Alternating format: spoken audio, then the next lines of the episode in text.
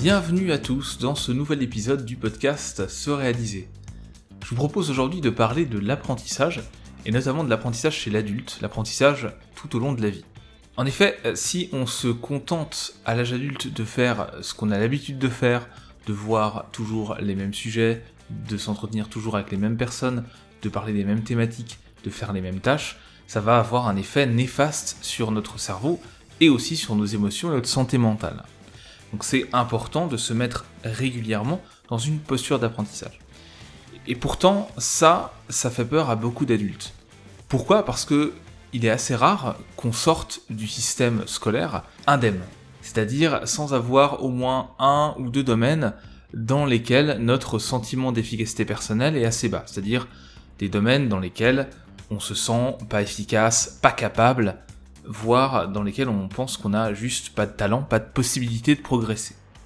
Il suffit d'interroger quelques personnes autour de vous, ou même de réfléchir à votre propre situation, et très vite vous allez rencontrer des gens qui vont vous dire que ils sont pas doués avec les chiffres, qu'ils ont du mal avec les langues étrangères, que le français c'est pour eux, etc., etc.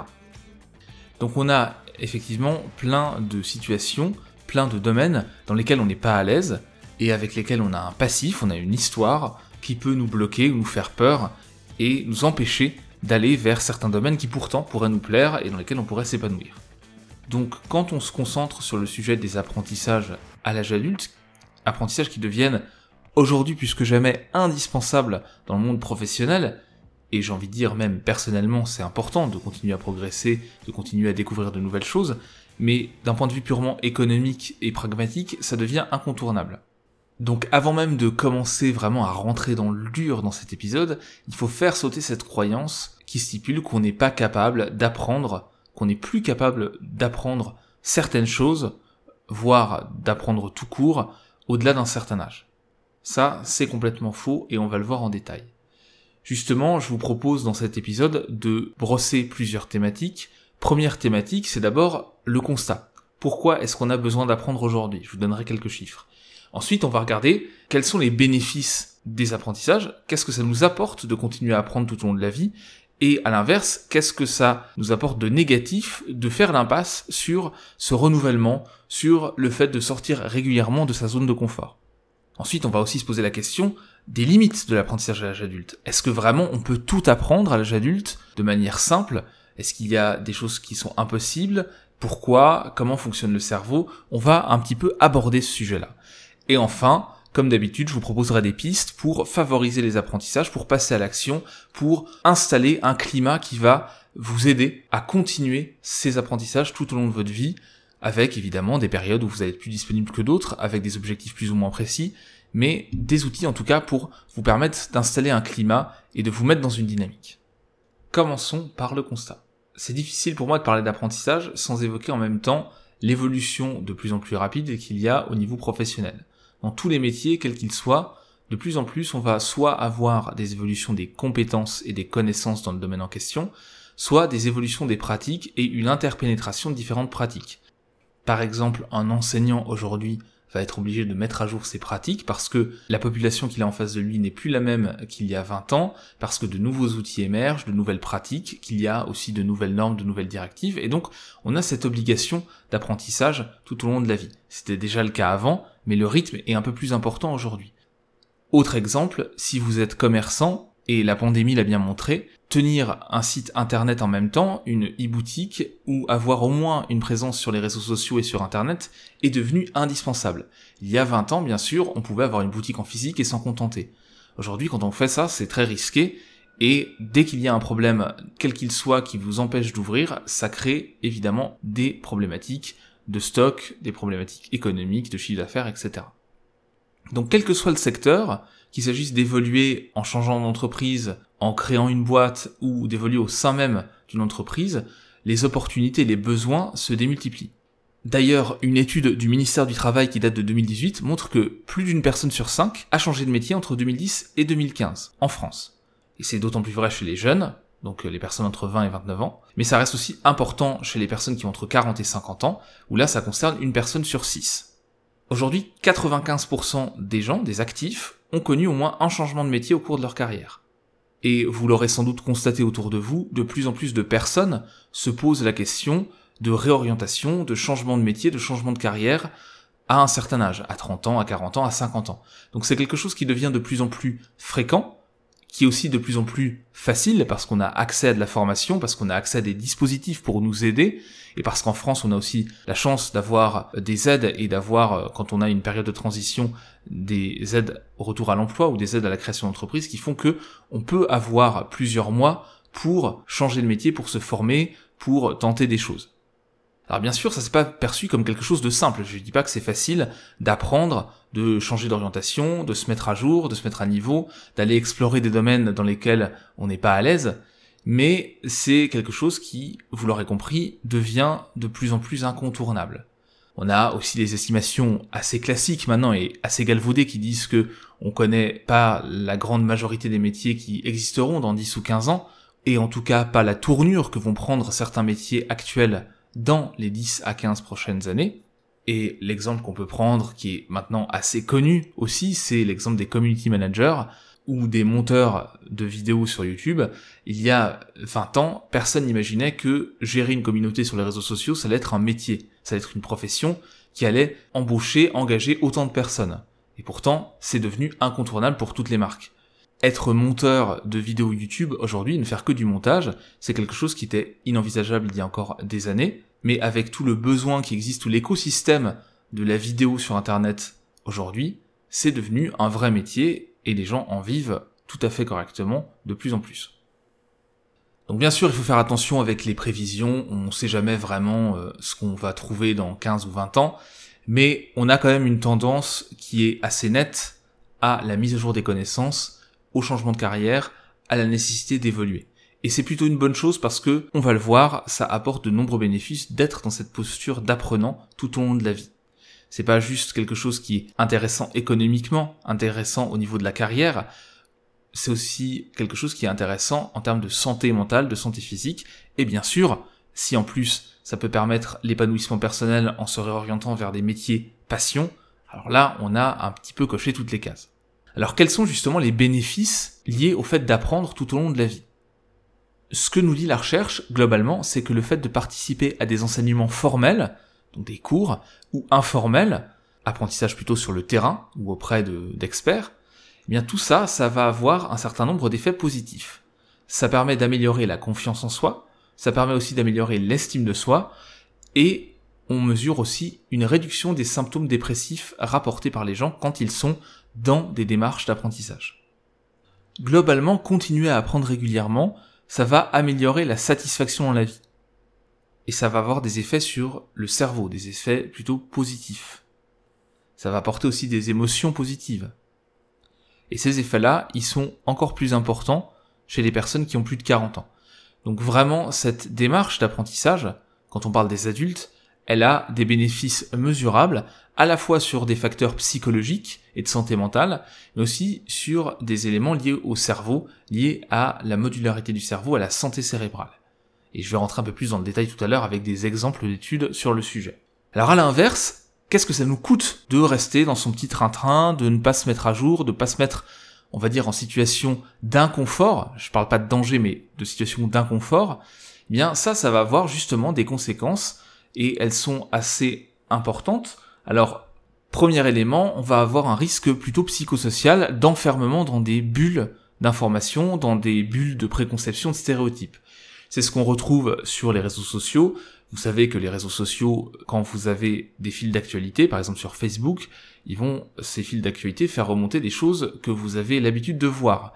Les éléments que vous montrent vos amis, donc qui sont normalement des personnes qui vous ressemblent, et tout ça va faire en sorte que vous allez voir des informations qui correspondent déjà à vos préconceptions, à vos opinions, à vos centres d'intérêt, et donc vous allez tourner en boucle comme ça dans une bulle qui va vous isoler un petit peu de la nouveauté, de pensées qui vont vous mettre au, défi, et ça c'est pas forcément une bonne chose.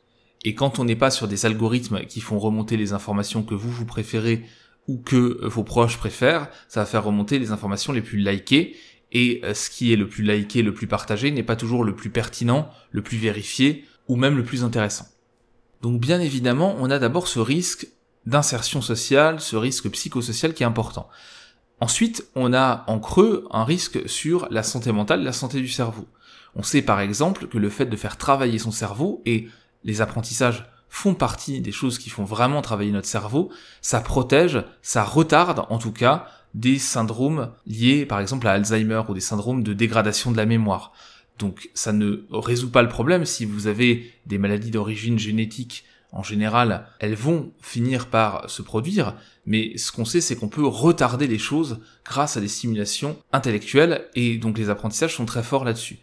En plus, la nouveauté apporte du plaisir, ça permet de développer le sentiment de compétence, le sentiment d'efficacité personnelle, d'enrichir l'estime de soi, rien de tel que de dépasser des défis, d'apprendre de nouvelles choses et de se rendre compte qu'en fait on est capable de maîtriser de nouvelles choses pour renforcer son sentiment d'efficacité personnelle, pour renforcer son estime de soi. Donc tout ça, ça participe de quelque chose de plutôt positif quand on le fait, et quand on ne le fait pas, on se prive de ça, alors on peut avoir d'autres plaisirs, mais on a un risque quand même sur la santé mentale, on a un risque sur la santé cérébrale qui est présent.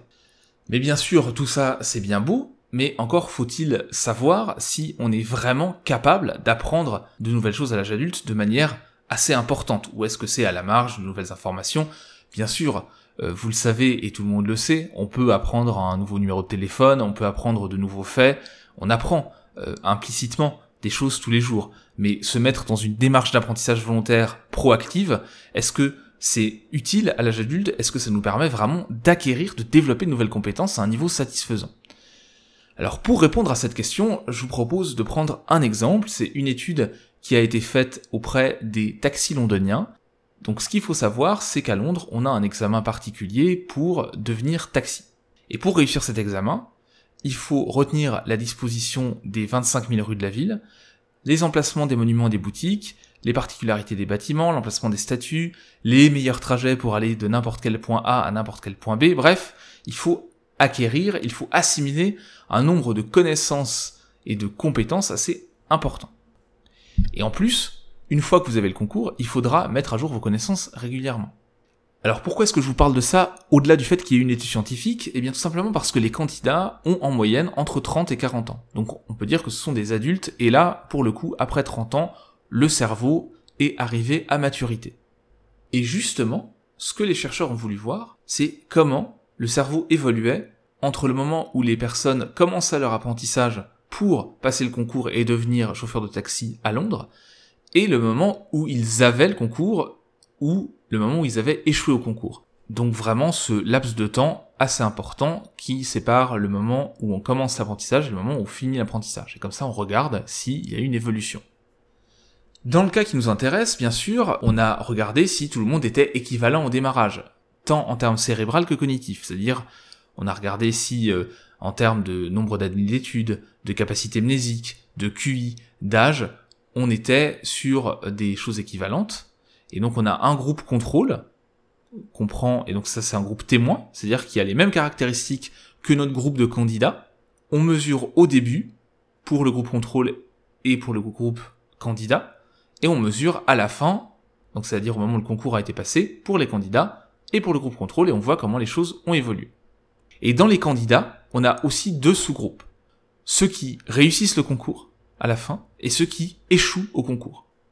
Alors première chose qu'on peut observer, et ça c'est assez trivial, mais les personnes qui réussissent le concours étudient plus souvent que ceux qui ne réussissent pas le concours. Donc là, pas de surprise. Mais c'est pas tout parce qu'en fait cette différence d'implication, on la voit aussi à l'imagerie cérébrale. Ceux qui réussissent l'examen ont un volume cérébral qui augmente significativement au niveau de l'hippocampe postérieur, contrairement aux candidats qui sont recalés. Alors l'hippocampe en fait, c'est des structures qui sont au centre du cerveau et qui sont vraiment liées à la mémoire. Et donc l'hippocampe postérieur, cette zone-là, donc qui est derrière, elle est plus liée à la mémoire spatiale. Donc c'est assez logique par rapport au sujet qui est étudié, par rapport aux apprentissages qui sont faits. Donc déjà, première chose, les adultes qu'on a au départ, ils sont comparables, et à l'arrivée, ceux qui ont suffisamment étudié ont réussi le concours, et ont aussi transformé leur cerveau à l'inverse de ceux qui n'ont pas réussi et à l'inverse aussi du groupe contrôle, c'est-à-dire les personnes qu'on a pris en témoin, qu'on a mesuré au début à la fin mais qui n'ont rien fait entre les deux. Donc qu'est-ce que ça nous montre ça? Ça nous montre que pour apprendre évidemment il faut être impliqué, ça c'est une première chose, mais que c'est pas une question de QI, c'est pas une question de niveau d'étude, c'est une question d'implication et surtout que c'est possible et qu'on peut modifier son cerveau. Le cerveau est plastique et à n'importe quel âge il va évoluer. Et là, dans cette étude, on a une évolution assez massive du cerveau entre le moment où on commence à se préparer à l'examen et le moment où on finit et où on a réussi l'examen. Donc ça, il faut bien le garder en tête, c'est possible, ça nécessite des efforts, mais c'est possible. Et donc on peut vraiment mesurer, même physiquement, les changements au niveau du cerveau. Alors par contre, la contrepartie de ça, c'est justement que les chercheurs ont voulu regarder ce qui se passait après, quelques mois après, ou chez les chauffeurs de taxi qui prenaient leur retraite. Et eh bien là, on constate justement que ce volume cérébral dans l'hippocampe postérieur va progressivement revenir à la normale.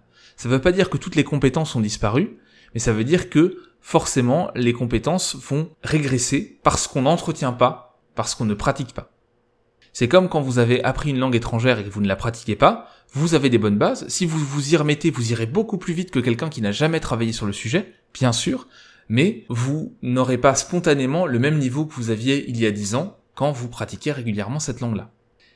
Donc les apprentissages, ils laissent des traces, mais leurs traces, et notamment au niveau des compétences et des connaissances, vont se dégrader. Le cerveau est très pragmatique, notre biologie est très pragmatique, quelque chose qui ne sert plus à grand chose va euh, être un petit peu dégagé. On va faire de la place pour les nouvelles choses. Alors ça c'était pour bien vous montrer que à l'âge adulte, il n'y a pas de problème, il n'y a pas de limite sur le sujet. Par contre, il y a un petit bémol à apporter à ça, c'est que comme tous les animaux, les êtres humains ont des périodes propices à certains apprentissages, ont des fenêtres d'opportunité, on parle de périodes sensibles. Dans ces périodes sensibles, le cerveau est plus flexible, il est plus plastique. Alors heureusement, ça s'applique qu'à certaines choses, certains apprentissages, comme par exemple les compétences sensorielles ou motrices, c'est-à-dire que si vous empêchez un enfant de développer certaines compétences sensorielles, alors c'est plutôt des études anciennes qui ont été faites avec des animaux, où on empêchait de stimuler les yeux d'une certaine manière, ça va être très très difficile, voire impossible, de récupérer des capacités sensorielles complètes à l'âge adulte quand on redonne accès pleinement à une vision complète à l'animal. Donc ça, c'est des choses qu'on sait. On le sait aussi chez l'être humain euh, pour euh, diverses raisons, parce qu'il y a eu des, accidents, parce qu'il y a des situations qui ont fait que on a pu observer ça aussi. Mais on constate qu'on a plus aussi de difficultés d'apprentissage dans certains domaines, suite aussi par exemple à des lésions cérébrales qui vont empêcher de récupérer pleinement et d'arriver à une efficacité maximale normale qu'on avait auparavant. L'exemple le plus simple qu'on peut prendre en termes de période sensible et qui va parler à tout le monde, c'est l'apprentissage d'une langue étrangère. C'est-à-dire que quand on parle du fait de reproduire certains sons d'une langue, surtout les sons d'une langue qui sont éloignés de notre langue maternelle, si on passe la période sensible, ça devient beaucoup plus difficile. C'est pas impossible, mais on a pu mesurer que c'était bien plus difficile de gommer tout accent quand on apprend une langue étrangère à l'âge adulte. Même chose quand la structure grammaticale est extrêmement différente de celle de votre langue maternelle ou des langues que vous maîtrisez, eh bien vous allez avoir beaucoup plus de difficultés à apprendre cette langue à l'âge adulte que si vous l'aviez apprise quand vous étiez enfant. Pourquoi est-ce que on peut mesurer ça? C'est parce que en fait quand notre cerveau euh, évolue, plus on apprend de choses, plus on a d'expérience, plus le cerveau va aussi euh, arriver à maturité, plus il va s'organiser en modules. Donc en clusters, en petits groupes de neurones en zones en fait, et ces modules vont permettre aux différentes zones du cerveau de mieux communiquer entre elles de manière plus efficace. Par contre, bien sûr, comme on a des structures un petit peu plus élaborées, c'est plus difficile de faire rentrer de nouvelles informations dedans, euh, en tout cas de les restructurer complètement. Mais en même temps, quand on apprend l'âge adulte, on a aussi plein de points d'ancrage, plein de connaissances préalables, plein de compétences sur lesquelles on peut s'appuyer pour connecter de nouvelles choses. Donc il y a à la fois un avantage et un inconvénient. Il y a certaines compétences, certaines connaissances qu'on va pouvoir assimiler plus facilement parce qu'on a déjà un socle qui est préétabli sur lequel on va pouvoir s'appuyer. Et puis pour d'autres choses qui sont plus loin de nos domaines de compétences, eh bien, on va pas avoir ces accroches-là et on va avoir au contraire un cerveau qui est un peu plus structuré sur d'autres thématiques.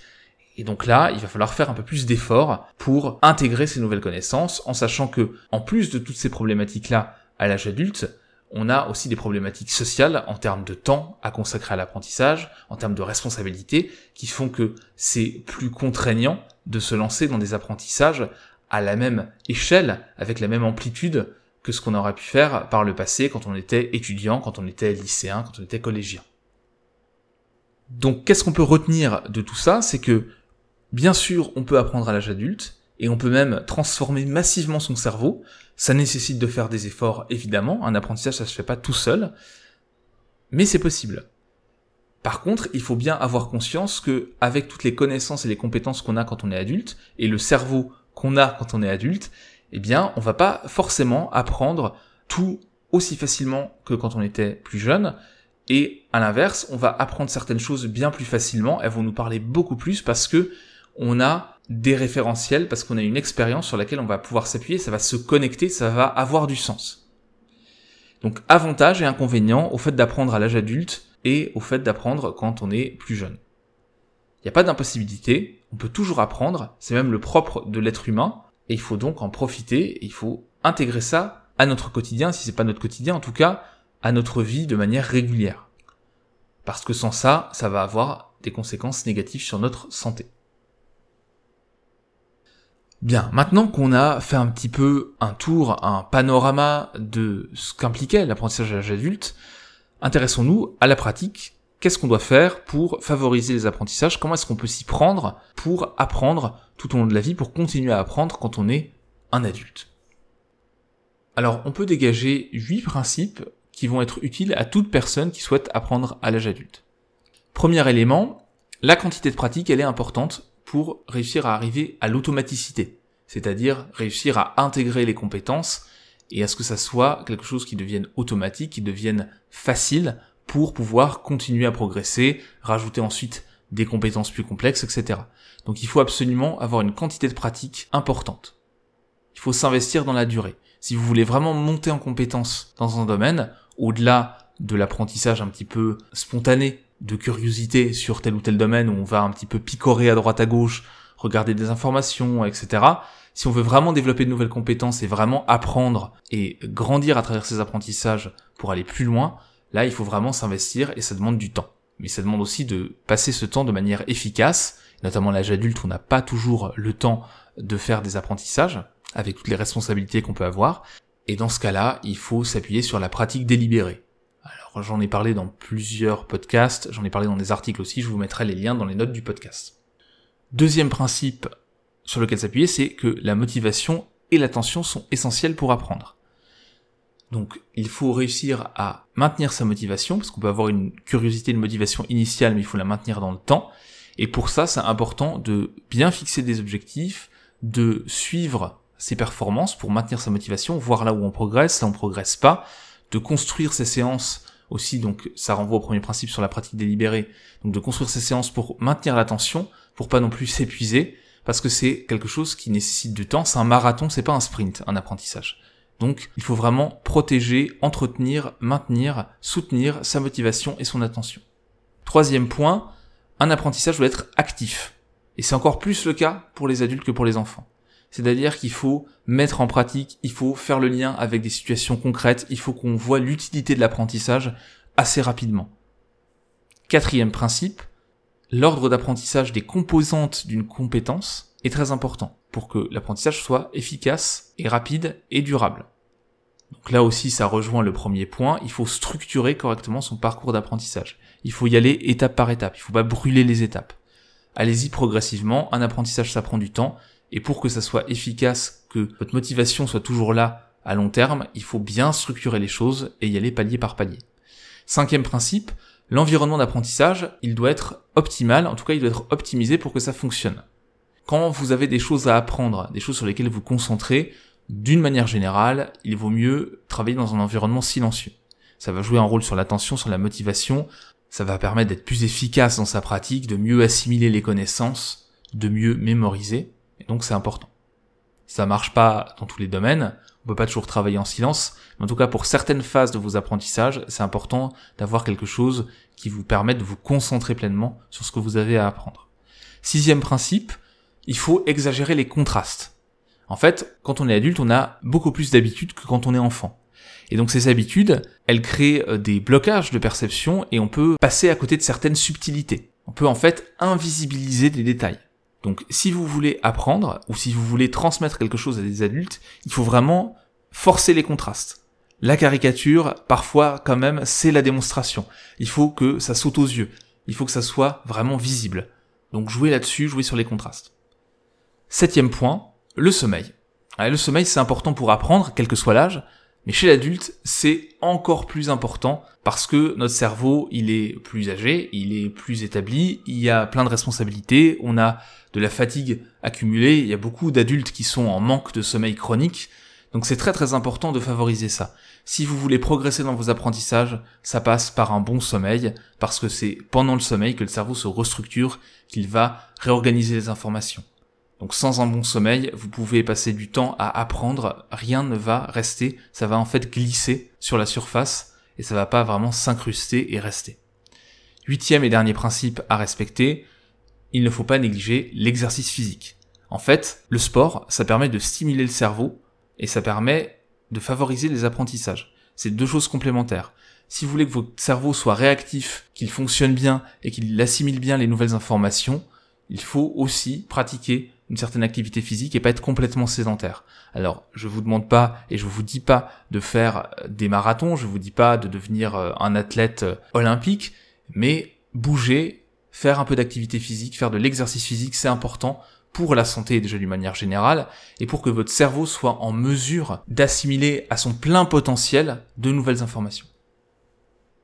Voilà pour les principes à respecter si vous voulez organiser des apprentissages.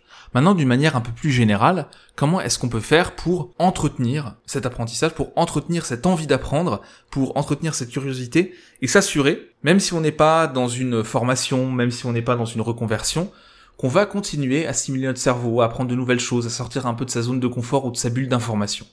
Et pour faire ça, il y a plusieurs choses qui sont possibles, plein de pistes. Je vous en évoque quelques-unes dans le podcast et puis je vous mettrai des liens vers des articles qui détaillent d'autres pistes dans les notes de l'épisode.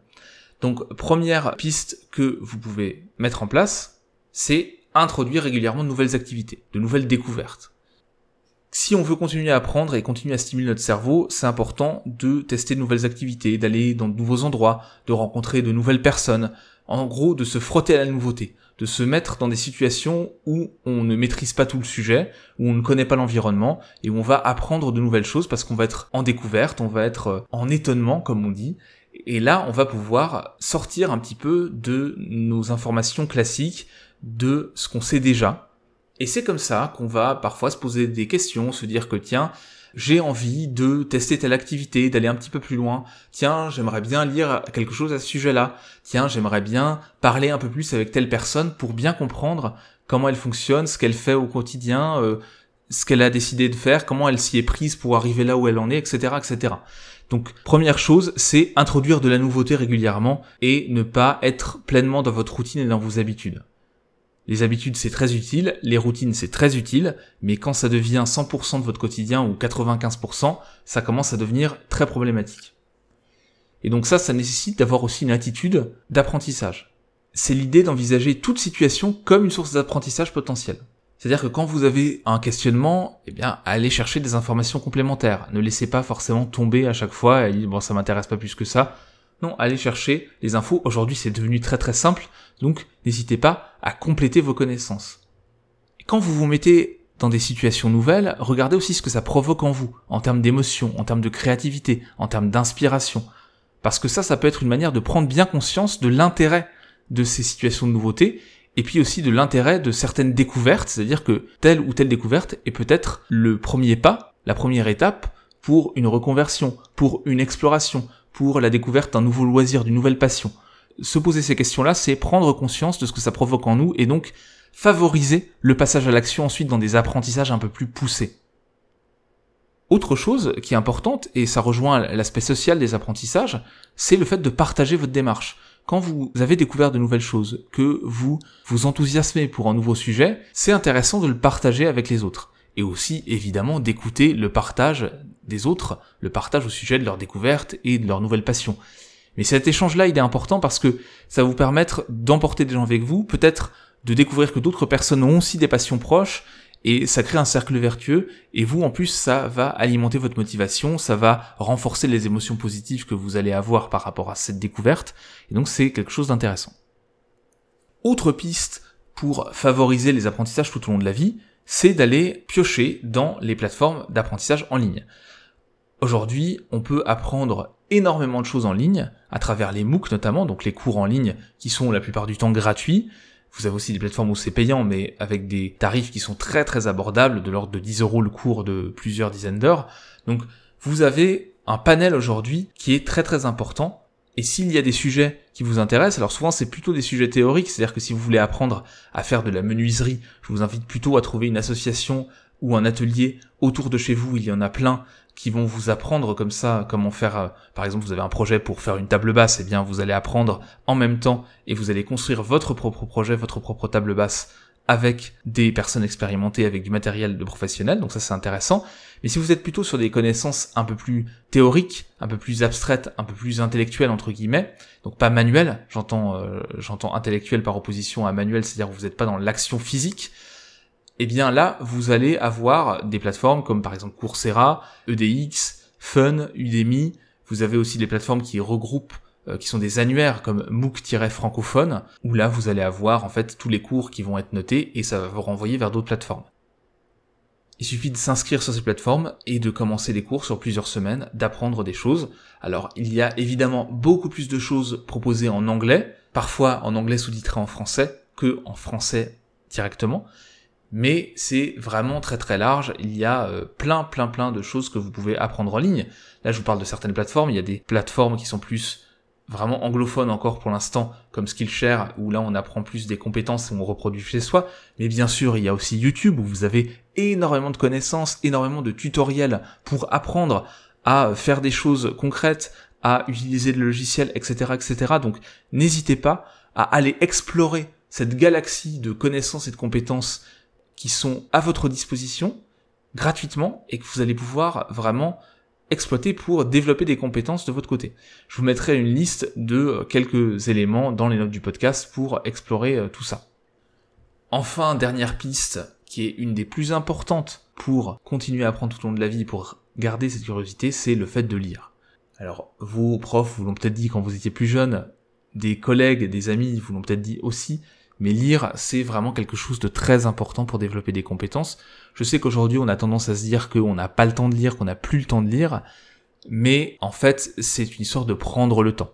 Peut-être aussi parfois que, au lieu de scroller sur Twitter pendant euh, plusieurs minutes, plusieurs dizaines de minutes, ou sur TikTok pendant plusieurs heures, ça peut être intéressant de prendre un livre ou de prendre euh, des petits ouvrages qui sont plus courts et de commencer à explorer des sujets précis avec des livres de vulgarisation. Et ils sont très nombreux aujourd'hui. Encore une fois, l'offre, elle est pléthorique. Vous pouvez accéder à ça soit en format papier, soit avec des liseuses qui sont devenues très abordables et avec des tarifs des livres aussi qui sont très abordables, mais il y a aussi euh, les livres d'occasion si vous voulez euh, récupérer des ouvrages à moindre prix. Tout ça c'est possible. Et c'est comme ça aussi qu'on développe ses connaissances, qu'on découvre de nouvelles choses. Et très souvent une lecture en appelle une autre. Mais bien sûr, parfois vous allez vous tromper, vous allez euh, lire un livre, commencer un livre qui en fait va pas être très intéressant. Mais ça c'est pas grave, on a le droit d'abandonner un livre et de ne pas le lire en entier. Parce que c'est une très bonne excuse ça pour finalement ne plus lire parce que vous avez commencé un livre qui était finalement pas intéressant, vous l'avez laissé tomber, puis après vous avez carrément laissé tomber la lecture parce que, entre guillemets, si c'est pour s'investir et passer du temps à lire un livre qui finalement n'est pas très intéressant, il vaut mieux faire autre chose. Bien sûr, ça c'est une réflexion qui est tout à fait correct pour le livre en question, mais il y a plein d'autres ouvrages que vous pouvez lire qui sont intéressants. Alors après, il y a tous les avis sur Internet, il y a les conseils aussi de proches, etc. N'hésitez pas à solliciter votre réseau et à lancer la conversation sur des sujets et à demander peut-être à vous orienter vers des lectures, vers des sites web ou des blogs ou des e-books qui sont intéressants aussi. Et là, vous allez avoir une bonne matière, une bonne alimentation pour continuer à progresser, à découvrir de nouvelles choses. La lecture, c'est un vaste sujet. J'ai fait un épisode du podcast à ce propos. J'ai aussi écrit un article que vous pouvez retrouver sur le blog sur la lecture. Voilà pour les quelques pistes que vous pouvez explorer pour continuer à apprendre. Je vais vous mettre un certain nombre de liens vers d'autres contenus, d'autres pistes, d'autres outils qui vont vous permettre d'aller un petit peu plus loin sur le sujet et de trouver peut-être de piocher les éléments qui vous intéressent pour continuer à apprendre ou pour vous aider dans vos apprentissages actuels. Mais l'important à retenir, c'est que c'est possible d'apprendre à l'âge adulte, que c'est même tout à fait impressionnant la manière dont le cerveau peut encore continuer à se transformer à l'âge adulte, et donc il n'y a pas de raison biologique, il n'y a pas de raison de limite génétique qui ferait qu'on pourrait écarter d'un revers de la main le fait d'apprendre à l'âge adulte et se conforter dans ses connaissances actuelles et dans ses compétences actuelles. Peut-être que socialement, culturellement, c'était quelque chose qui passait encore il y a 50, 60 ans. Mais aujourd'hui, ça devient vraiment impossible et ça met de plus en plus en difficulté les gens qui ne se remettent pas en question régulièrement. Alors il est jamais trop tard pour se remettre en question, il est jamais trop tard pour se remettre aux apprentissages, mais bien sûr, plus vous installez des routines et des habitudes pendant très longtemps, plus la déconstruction risque d'être douloureuse, plus vous allez avoir à faire des efforts pour vous remettre en question et vous dire que euh, il va falloir euh, un petit peu faire des efforts pour apprendre, pour se restructurer, etc. Comme je l'ai dit dans cet épisode, quand on n'utilise plus des connaissances et des compétences, elles vont un petit peu se rabougrir, et donc on part un peu de plus loin pour recommencer. C'est jamais impossible, mais c'est un peu plus difficile. Donc non seulement apprendre tout au long de la vie, c'est intéressant pour notre cerveau, pour notre santé, pour notre carrière professionnelle, pour nos interactions aussi avec nos proches, parce que avoir des proches qui ressassent tout le temps les mêmes discours, qui sont tout le temps les mêmes problématiques, qui n'évoluent pas, qui n'apprennent pas au fil des années, ça finit par peser. Et on finit en général par s'en éloigner ou par avoir des conflits avec ces personnes. Donc non seulement c'est intéressant pour soi, c'est intéressant aussi pour sa carrière, c'est aussi intéressant socialement, c'est intéressant dans les relations de couple, c'est intéressant à tous les niveaux. Donc je vous invite vraiment à vous mettre dans cette démarche. Alors peut-être que si vous écoutez des podcasts, vous êtes probablement déjà un petit peu dans cette démarche, mais il faut pas hésiter à élargir ses horizons aussi sur des choses sur lesquelles on n'est pas à l'aise. Parce que non seulement apprendre, c'est quelque chose de puissant, d'important, mais si vous arrivez à dépasser des blocages dans des domaines pour lesquels vous dites que vous n'êtes pas fait, par exemple vous avez une aversion aux maths et vous arrivez finalement à l'âge adulte à dépasser ce blocage, même chose avec les langues, c'est quelque chose qui est vraiment transformatif, qui va vraiment avoir un impact fort sur votre estime de vous-même, sur votre sentiment d'efficacité personnelle. Donc là aussi, c'est des défis qui peuvent être intéressants. En conclusion, je crois que vous l'aurez compris, c'est indispensable d'apprendre tout au long de la vie. Ça a des avantages à tous les niveaux, et je vous invite donc vraiment à vous mettre dans cette démarche d'apprentissage, peut-être en commençant par explorer les notes du podcast et à regarder les pistes que j'ai évoquées dans cet épisode, mais n'hésitez pas à trouver vos propres moyens, vos propres manières, vos propres vecteurs pour faire de nouveaux apprentissages, pour continuer à grandir, continuer à évoluer, continuer à créer et à prendre en main votre destin à prendre en main ce que vous voulez faire de votre vie et donc à avancer comme ça grâce aux apprentissages. J'espère en tout cas que ça vous aura donné un petit peu d'inspiration, un petit peu d'envie pour apprendre de nouvelles choses dès demain. Et sur ce, moi je vous dis à la prochaine pour de nouveaux apprentissages sur plein d'autres sujets. Salut et voilà, c'est tout pour aujourd'hui. Je vous remercie beaucoup d'avoir écouté cet épisode du podcast Se réaliser. Si vous l'avez apprécié, n'hésitez pas à le noter sur iTunes ou sur la plateforme sur laquelle vous l'avez écouté. C'est ce qui permet au podcast de remonter dans les résultats de recherche et c'est ce qui lui donne de la visibilité. Vous pouvez aussi bien sûr commenter, partager ces épisodes sur les réseaux sociaux. Je serai très heureux d'entamer la conversation avec vous, de discuter en commentaire, d'échanger. Et enfin, sachez que le podcast, il y a un blog que vous retrouvez sur le site ce-réalisé.com et qui propose pas mal d'articles assez variés sur le développement personnel. Donc je vous remercie à nouveau d'avoir écouté cet épisode et je vous dis à très bientôt pour un nouvel épisode du podcast Se réaliser. Salut